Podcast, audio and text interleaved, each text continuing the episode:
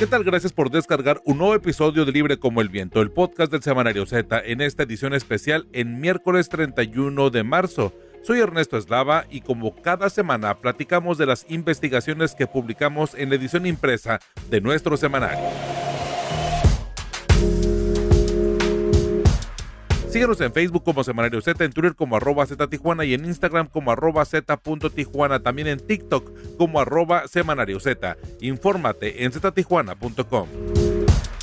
Baja California primero en terminar vacunación de adultos mayores. Ángela Torres nos cuenta cómo fueron los primeros días de vacunación contra el COVID-19 en Tijuana y los retos al ampliar la vacunación. Secuestros ordenados por el cártel de Jalisco Nueva Generación, Rosario Mozo conversará sobre la situación del crimen organizado en la región en Investigaciones Z. Las 44 extradiciones de Andrés Manuel López Obrador. Luis Carlos Sáenz nos explica cómo es el proceso de extradición a los Estados Unidos de integrantes del crimen organizado arrestados en México y en Investigaciones Z nos detalla cuántos han sido extraditados y cuántos están en proceso.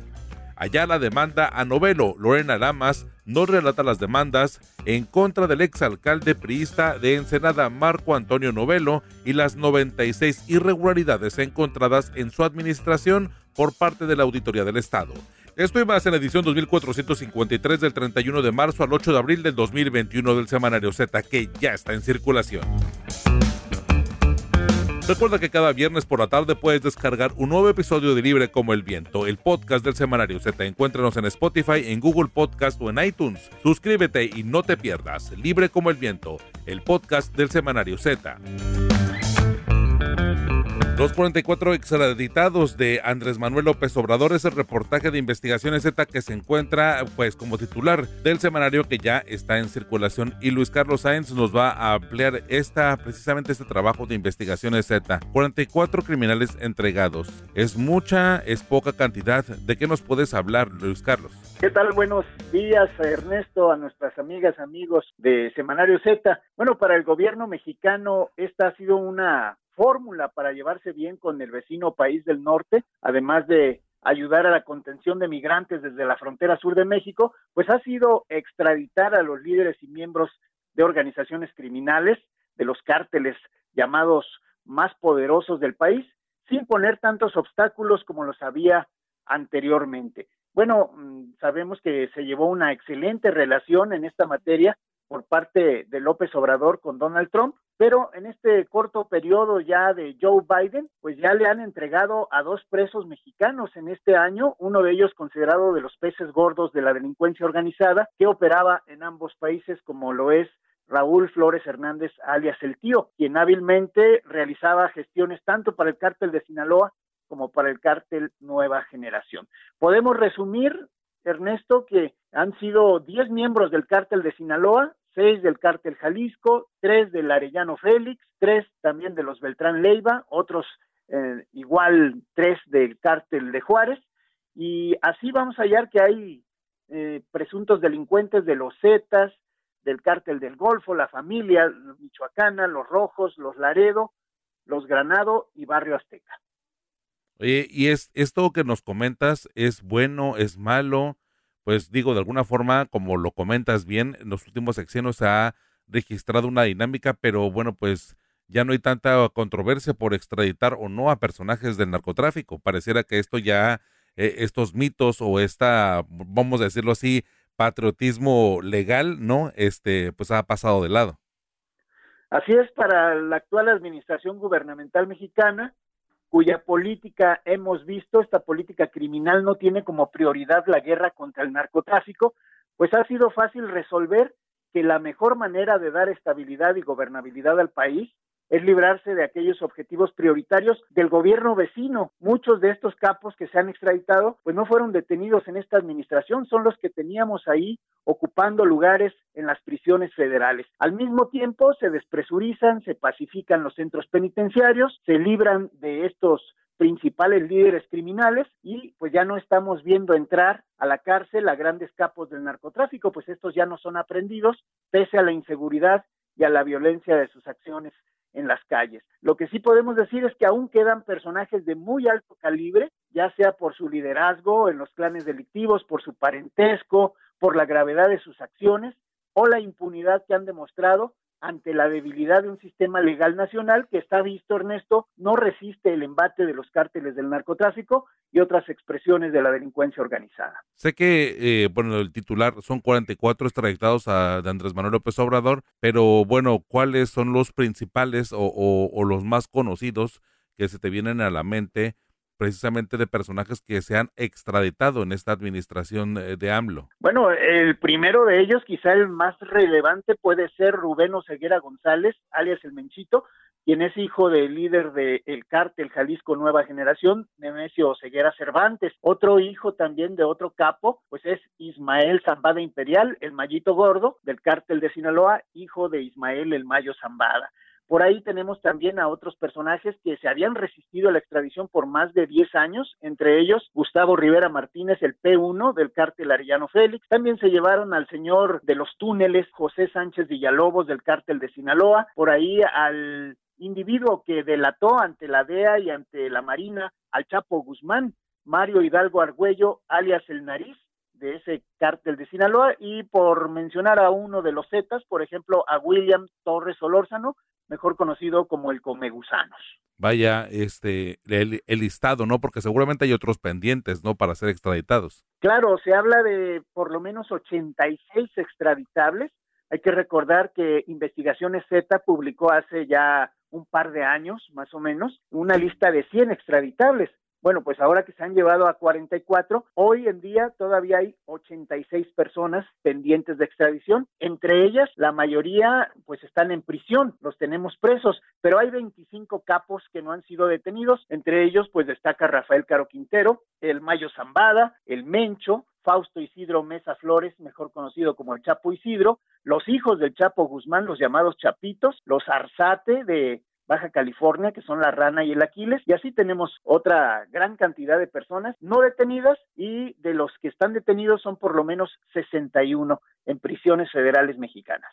Eh, vaya, el, el tema. Oye, pero Luis Carlos, eh, en números anteriores de, de, este podcast y bueno, de la edición impresa del Semanario Z, el titular precisamente hablaba acerca de que no se encontraba a este, pues a este integrante del narcotráfico, Juan Francisco Sillas, que ha sido de este pues eh, sicario, de este sicario de, de aquí de la región. Él es otro de los extraditables, fíjate, y aunque las autoridades penitenciarias todavía no reciben notificación alguna de parte del sistema penitenciario, Investigaciones Z, a través de mis compañeros, pues estuvieron rastreando la pista de este capo en los distintos reclusorios del país y logramos ubicarlo. Está en el Centro Federal de Readaptación Social número 15 en Chiapas, que tiene sede en la población de Villa Comaltitlán. Solo que hay que recordar por el cierre del Ceferezo 2 de Puente Grande el 28 de septiembre del año pasado y distintas controversias competenciales entre jueces, que los amparos por, por traslados y que con los amparos contra la extradición, bueno, le perdieron la pista a este hombre y el sistema penitenciario ha sido omiso en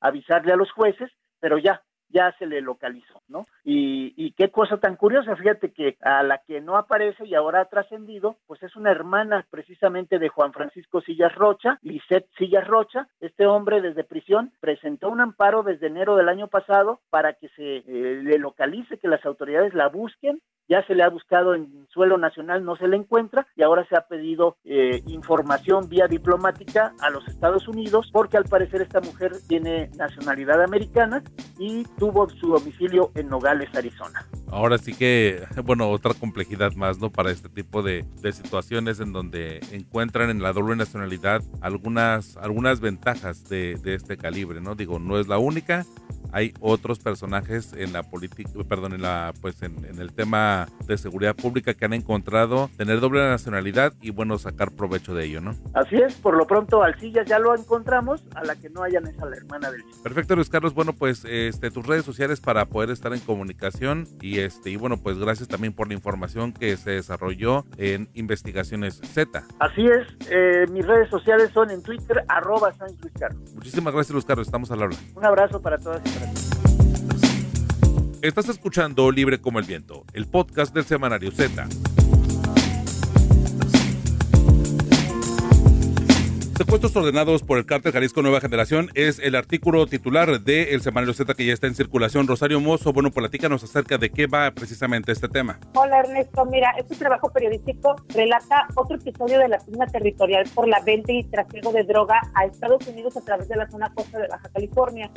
Un rebrote de violencia que implica el enfrentamiento entre células criminales de Tijuana y Rosarito, del cártel de Sinaloa y del cártel de Jalisco el cual empezó el 8 de marzo con el secuestro de tres hombres y una mujer, pero que las autoridades contemplan continuará en una ola de homicidio. Recordemos que el Día de la Mujer un grupo de seis jóvenes en varios autos, entre los cuales los afectados solo recuerdan un pick-up con estrobos de los usados por las policías, los privaron de la libertad violentamente a la altura del puente Loma Blanca saliendo de Rosarito a Tijuana, los obligaron a detener la marcha y los cambiaron de auto y se los llevaron a una casa en condiciones de posilga ubicada a menos de 10 o 15 minutos del punto del secuestro en el callejón Progreso de la colonia Costecitas en la zona Santa Fe se llevaron a Sara Fresnedo, cuñada del traficante del cártel sinaloense René Arzate García La Rana, y a tres hombres que la acompañaban. Dos mexicoamericanos con antecedentes delictivos en Estados Unidos, donde ya han purgado condenas. Eran Víctor Manuel Tirado Cetarain, de 43 años, detenido por lavado de dinero, tráfico de marihuana, tráfico de fentanilo, así como conspiración para venta y distribución de nervantes. Y Jay Sayarat, el chino, de 40 años, aprendido del lado americano por posesión y tráfico de drogas. Lo extraño es que este hombre, según el FBI y la DEA, está relacionado con el cártel Jalisco Nueva Generación. También se llevaron al mexicano Heriberto Rosales Rico. A los cuatro los mantuvieron plagiados durante 17 días en los que ya habían pedido dinero para liberarlos y las familias habían presentado denuncias por secuestro en Estados Unidos. Las víctimas fueron localizadas la madrugada del 25 de marzo, pero no como parte de un operativo. De acuerdo a los dichos de las personas liberadas, uno de los plagiarios les facilitó un celular y para Fresnedo envió la ubicación a su familia para que fueran a buscarlos.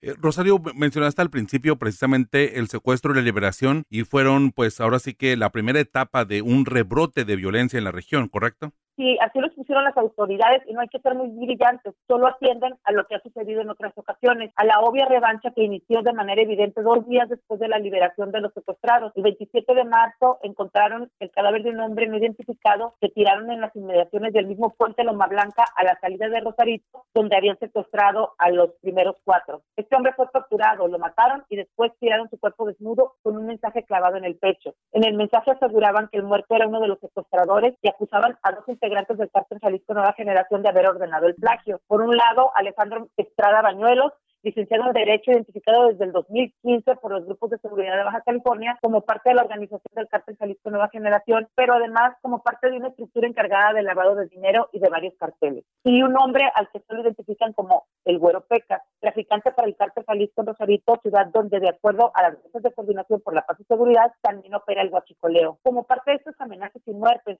por venganza criminal, las autoridades destacan el hecho de que los plagiados fueron torturados y que existía la instrucción de quitarles la vida aunque los rescates fueran pagados. Y en el marco de este enfrentamiento es que las autoridades esperan el aumento de la incidencia homicida. Pues ya está propiamente advertido por las autoridades y las proyecciones porque hablábamos en ediciones pasadas de cómo es que se ha reconfigurado y bueno, pues ninguna situación, incluso la de la de la contingencia sanitaria ha logrado controlar ni mitigar esto y bueno, pues reiteramos el mensaje que, que o el episodio anterior que, teníamos aquí en Libre como el Viento, ¿no?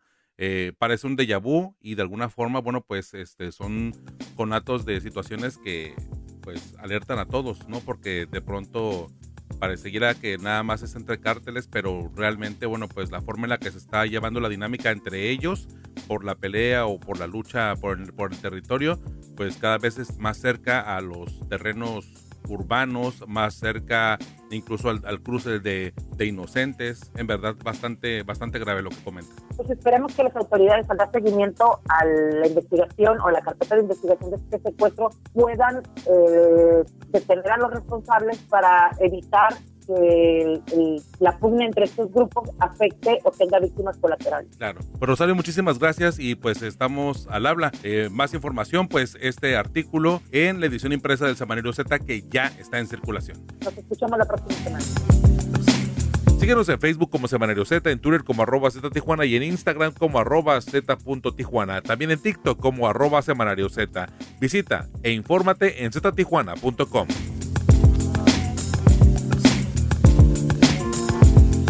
Baja California primero en terminar la vacunación de adultos mayores. Esta campaña contra el COVID-19, esta es una de las notas que está eh, como titulares del semanario Z que ya está en circulación. Ángela Torres, bueno, de entrada, platícanos cómo es que se ha vivido esta llegada de la vacuna de pues tanto Pfizer como Sinovac a Tijuana. ¿Cómo ha sido este panorama? Hola Ernesto, buenas tardes al auditorio de Semanario Z. Eh, pues mira, fue un fin de semana intenso con la llegada de, de más de 40 mil dosis, 44 mil dosis, mal no recuerdo, del viernes para aplicarse a los adultos mayores de 60 años en Tijuana. Eh, se abrieron cinco puntos masivos de, de, de vacunación.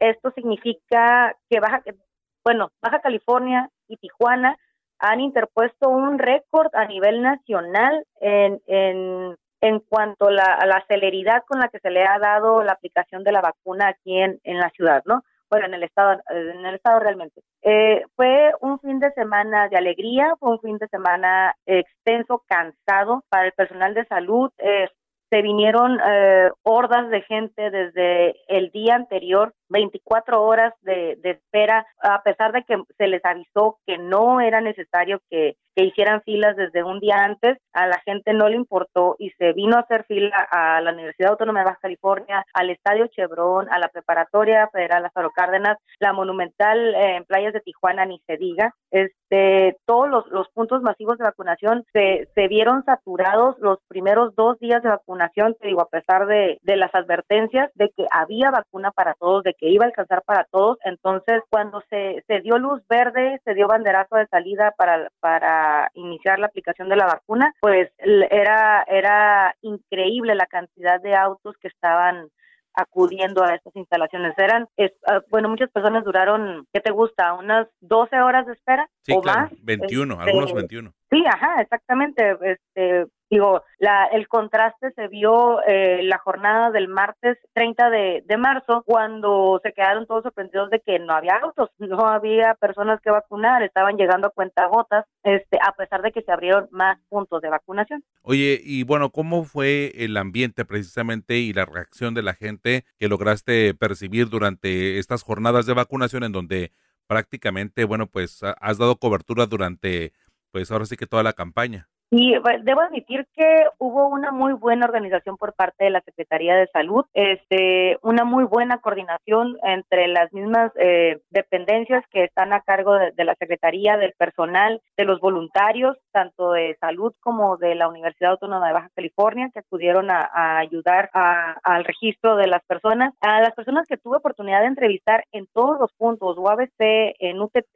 en CBT 237, todos se dijeron contentos, todos estaban sorprendidos por la organización, estaban agradecidos no solo por la llegada de la vacuna, sino por el buen trato que les daba el personal de salud. Esto es muy importante. Eh, como pacientes estamos acostumbrados a recibir malas caras este o, desatención por parte de, personal de salud de cualquier institución o dependencia. Y en esta ocasión la mayoría de los de los adultos mayores estaban sorprendidos porque habían sido tratados con amabilidad con dignidad este con con hasta con cariño amor eh, y pues sobre todo contentos porque la vacuna para muchos significaba salvación, significaba esperanza, significaba fin al encierro, aunque eso no significa que que están protegidos por completo, este, pero era es prácticamente el inicio del fin de la lucha contra el COVID-19. Sí, claro, y luego ahora faltará pues la segunda dosis y que haya vacunas y bueno, el, calendario que incluso ya han dado a conocer las autoridades de la delegación del gobierno federal aquí en Baja California, en donde bueno, pues ya se nota pausadamente lo que vendrá para los próximos meses, el tema de los 50 años y más, 40 años y más, y luego ya al final, ya prácticamente en el segundo, durante la segunda mitad del año, pues ya el resto de la población que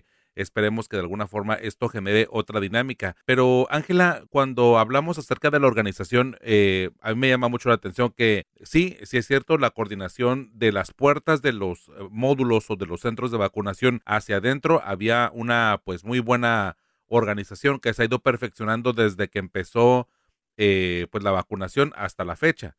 Este, pero de la puerta hacia afuera sí era un caos. Creo que demoramos mucho o demoraron mucho sector salud y seguridad pública en Tijuana en coordinar tantos puntos de vacunación, ¿no? ¿Cómo has visto esos contrastes, tanto internos como externos, en cuanto a la evolución de mejorar sus técnicas y mejorar el flujo. Fíjate que tuve la oportunidad de entrevistar al secretario de Salud, Alonso Pérez Rico, sobre el tema. Eh, especificó que en lo que a ellos compete como secretaría, eh, lo importante era la organización al interior de los centros de vacunación, tanto masivos como peatonales. Eh, era de ellos dependía que todo fluyera prácticamente. Y me, me tocó ver, me consta, que por lo menos en la jornada del martes y ahora del miércoles se ponían de acuerdo de qué hacemos para atraer a la gente, porque ya no hay gente aquí. Sin embargo, en cuanto al caos vial que se generó en la primera y la segunda jornada, en sí eso le, le, le correspondió al ayuntamiento, sobre todo a la Secretaría de Seguridad Pública y Protección Ciudadana en el área de dirección de tránsito, que yo creo que no estaban,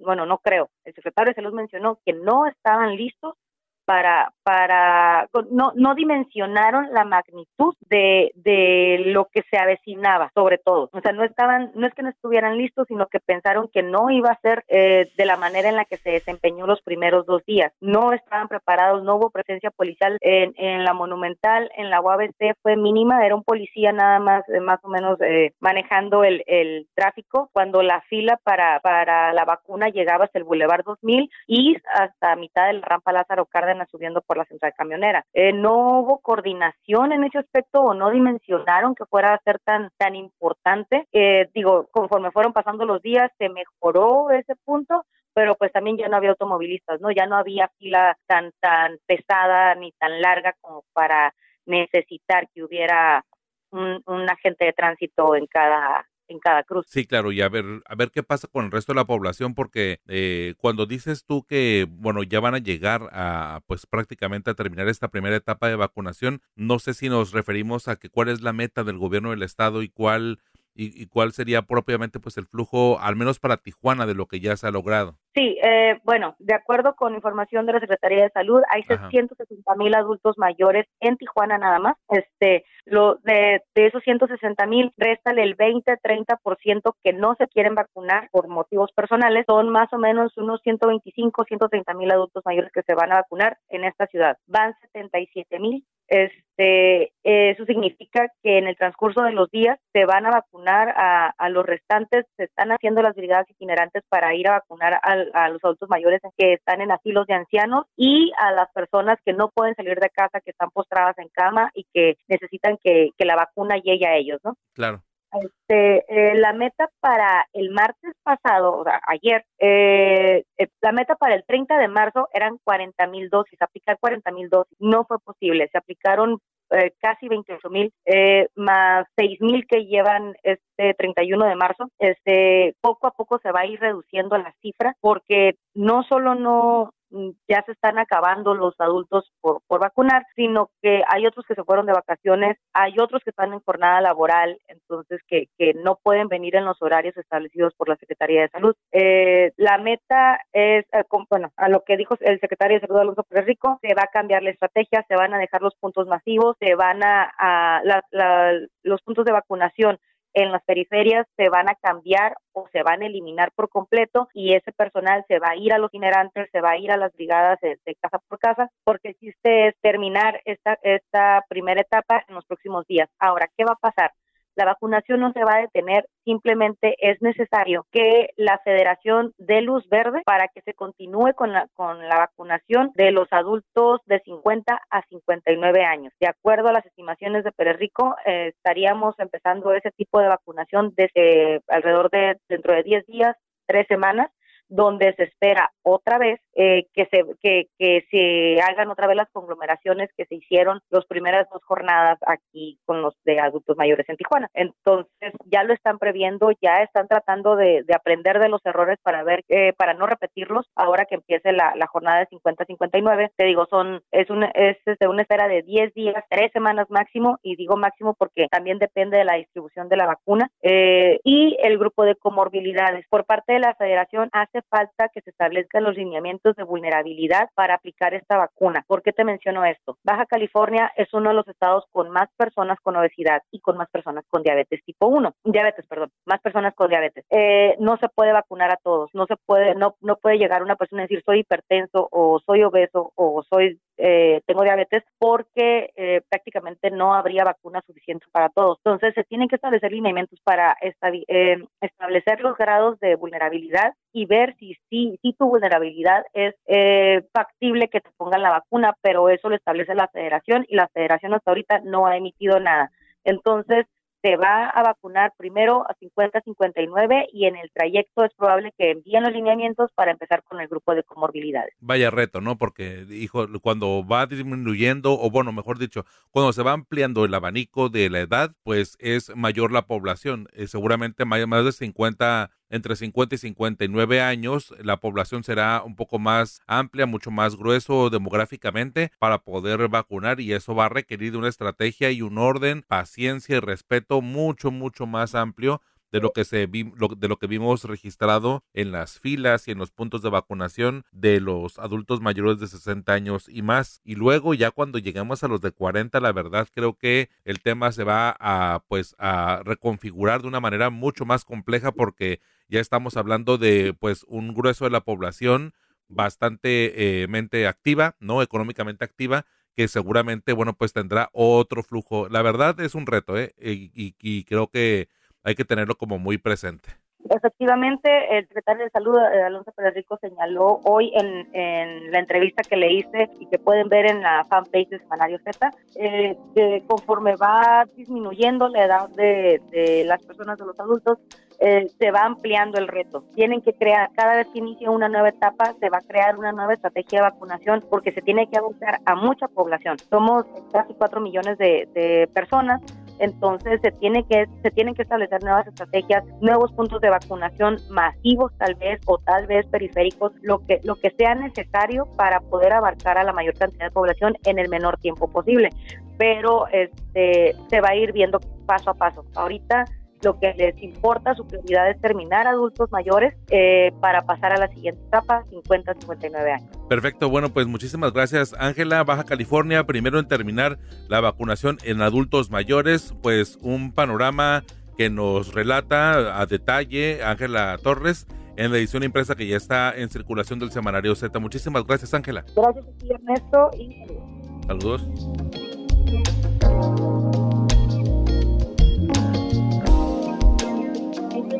Ya tienes tu Z, recuerda que cada viernes puedes encontrar la edición impresa de nuestro semanario con los voceadores. Z, libre como el viento, y en edición especial por Semana Santa lo puedes encontrar desde este miércoles 31 de marzo.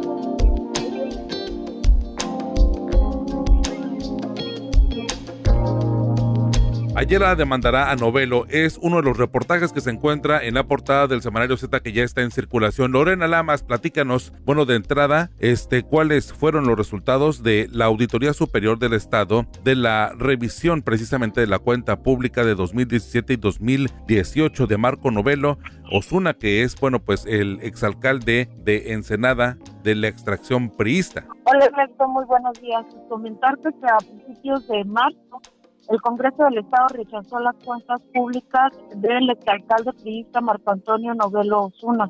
Esto pues debido a que la Auditoría Superior del Estado encontró por lo menos 96 irregularidades o 96 violaciones a todas las leyes que regulan la función del ayuntamiento de Ensenada. Entonces, como resultado de la auditoría es que el alcalde actual Armando Ayala Robles ha decidido y ha instruido además a que se lleven a cabo diversas investigaciones porque pues obviamente le han afectado bastante en los ingresos o en los recursos que estaba manejando la actual administración. Entonces, Ahorita hay una instrucción para que se lleven a cabo esas investigaciones y que Sindicatura Municipal se encarga de realizar las eh, denuncias penales que sean necesarias para que esto, bueno, según él está pidiendo que se haga justicia para este para el presupuesto de, de Ensenada. Lorena, este, pero precisamente el alcalde Ayala Robles ya advirtió que hará una, una primera denuncia de cuál es el motivo, cuál es la, cuál es la justificación para esta denuncia. Sí, habló muy poco, habló muy poco de la denuncia que va a interponer en los próximos días, pero fue una exclusiva que nos da el semanario Z. eh, solamente dijo que, bueno, que va en contra de funcionarios públicos que hayan autorizado eh, la construcción de 22 fraccionamientos en Ensenada. No habló ni siquiera de las empresas con las que eh, la, la, anterior administración hizo, hizo pactos o le entregó estos permisos. Solamente dijo que él personalmente o su jurídico irán próximamente a la Fiscalía estatal para interponer esta denuncia eh, por eh, permisos irregulares que se entregaron en su momento. Eh, Lorena, eh, ¿qué dicen los implicados? Porque no solamente es el exalcalde Novelo Osuna, sino hay otros eh, pues eh, exfuncionarios que de alguna forma, bueno, pues también pudieron haber incurrido en algunas irregularidades, en algunos, pues en algunos temas precisamente observados por la auditoría. Comentarte que este, estarían implicados, además del exalcalde Novelo, la tesorera municipal este, y la exoficial mayor Mónica Vargas. Ella eh, actualmente trabaja en la administración de Jaime Bonilla Valdés eh, como oficial mayor en el gobierno del estado. Ahorita está de permiso y está trabajando en la campaña política de Marina del Pilar. Ella es una de las implicadas, eh, al igual que la tesorera municipal, quienes ya nos respondió al semanario Z, donde nos dijo que ella está abierta a cualquier llamado que le haga la fiscalía o incluso sindicatura municipal. Ella habló también a nombre del, del exalcalde para pues eh, informar que van a estar esperando que los notifiquen para para llevar a cabo este, las declaraciones que sean necesarias. Lorena, solamente... Guadalupe, Guadalupe Méndez del Guadalupe Méndez.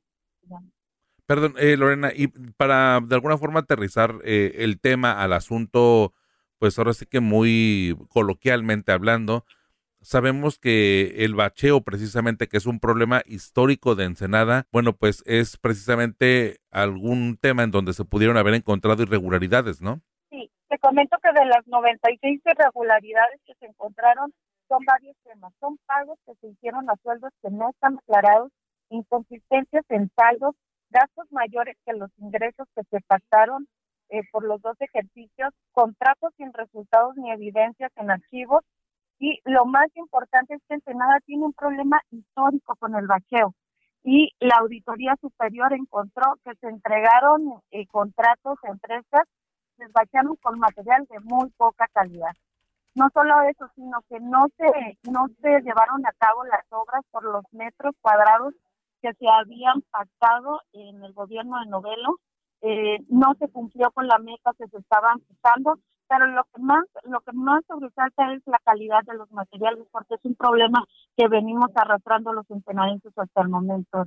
Vaya, vaya panorama y vaya tema político, porque digo, no es coincidencia el tema de que se vaya acercando las elecciones y que Armando Ayala, bueno, el actual alcalde de Ensenada, esté buscando la reelección y bueno, pues de alguna forma de, aunque esto no exime un delito, no simplemente, bueno, pues de pronto los tiempos no son, creo yo, los adecuados. Este, entonces, bueno, pues eh, er, eh, Armando Ayala denunciará a, Marco Novelo, es eh, uno de los reportajes que se pueden encontrar actualmente en la edición impresa del Semanario Z. Muchísimas gracias, Lorena.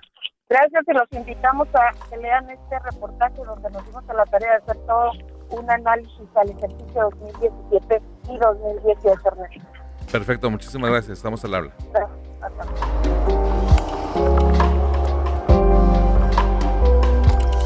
Cada viernes por la tarde podrás descargar un nuevo episodio referente a nuestra edición impresa del Semanario Z. Les agradezco mucho por acompañarnos y también gracias a mis compañeros Ángela Torres, Lorena Lamas y Luis Carlos Sainz por su participación en este episodio. También gracias a nuestra editora general de información Rosario Mozo y Adela Navarro y René Blanco, codirectores del Semanario Z y al valioso apoyo de todo el equipo de periodistas y al personal administrativo del semanario.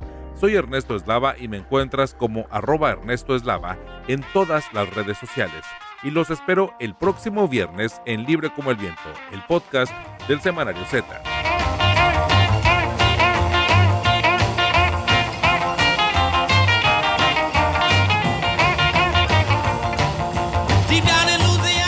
Fue el 31 de marzo de 1958 cuando Chuck Berry y lanza Johnny B. Good, tema escrito por él y considerada una de las primeras canciones de rock and roll puro de las que se tiene constancia. Es la versión rock and roll del sueño americano, un pobre chico del campo que tiene el sueño de convertirse en una estrella a base de arduo esfuerzo y su destreza tocando la guitarra. Y es más, es de mis favoritas. ¿Alguien dijo Back to the Future? Bueno, nosotros nos escuchamos el próximo 9 de abril, ya en viernes, en un horario acostumbrado, en Libre como el Viento, el podcast del Semanario Z. Disfrutemos a Johnny B. Good.